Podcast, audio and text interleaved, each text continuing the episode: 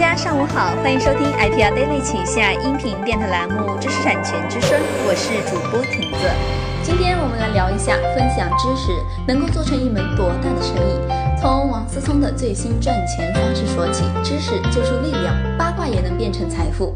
一夜之间，互联网的大风又刮向了问答社区，王思聪、章子怡、李开复他们的隐私经验、知识就这样轻松地暴露在了观众的面前。当知识跟钱靠得那么近的时候，突然火爆的分享知识产权社区一下子走到了分岔路口。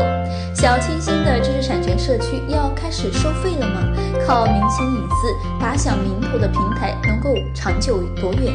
一切都是未知数。但知识产权经济的风帆已经升起。知识网红的赚钱速度似乎从来没有像现在这样快过。上周末，王思聪现身了知识分享社区芬达，接受网友的提问，每个问题标价到了三千元。在不过半个小时的时间里，王思聪回答了三十二个问题，其收入截至六月五日已经飙升至了二十万元。从投资理念到择偶条件，甚至大尺度的生活隐私啊，王思聪的回答相当的坦率，不仅圈粉无数，还顺带让芬达成为了一款现象级的产品。芬达是果壳网旗下五月份上线的一款付费语音问答产品，最早以在行为名，前不久开通了付费语音问答功能。芬达继王思聪公开择偶条件和风流旧事件后，章子怡也加入了付费语音的行列，谈论她的育儿经。影后赚钱的速度啊也不慢，八个问题挣了两万元。但由于章子怡多聊孩子，聊其他的设定，他的问答并没有获得王思聪般可无遮拦的效果。除了上面提到的几位，在短短的一周时间里，还有张泉灵、蒋方舟、马伯庸、六神磊磊等众多的名人大咖相继开通了芬达。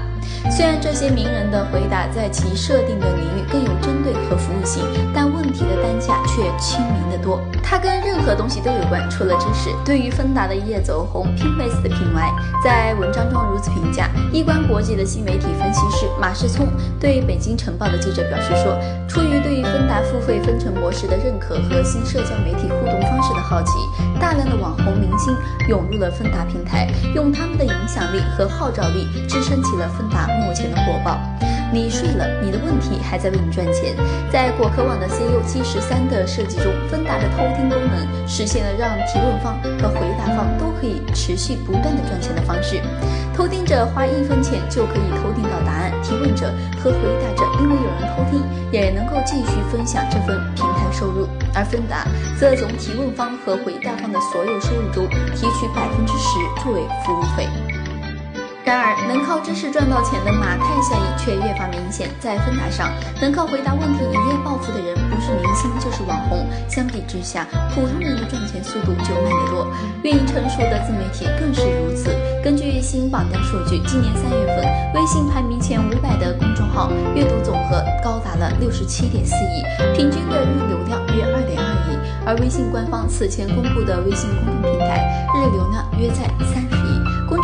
量超过了一千五百万个，也就是说，前五百个公众账号每天的占据全部流量的百分之八左右，剩余的一千五百万个公众号则分享剩下的百分之九十二。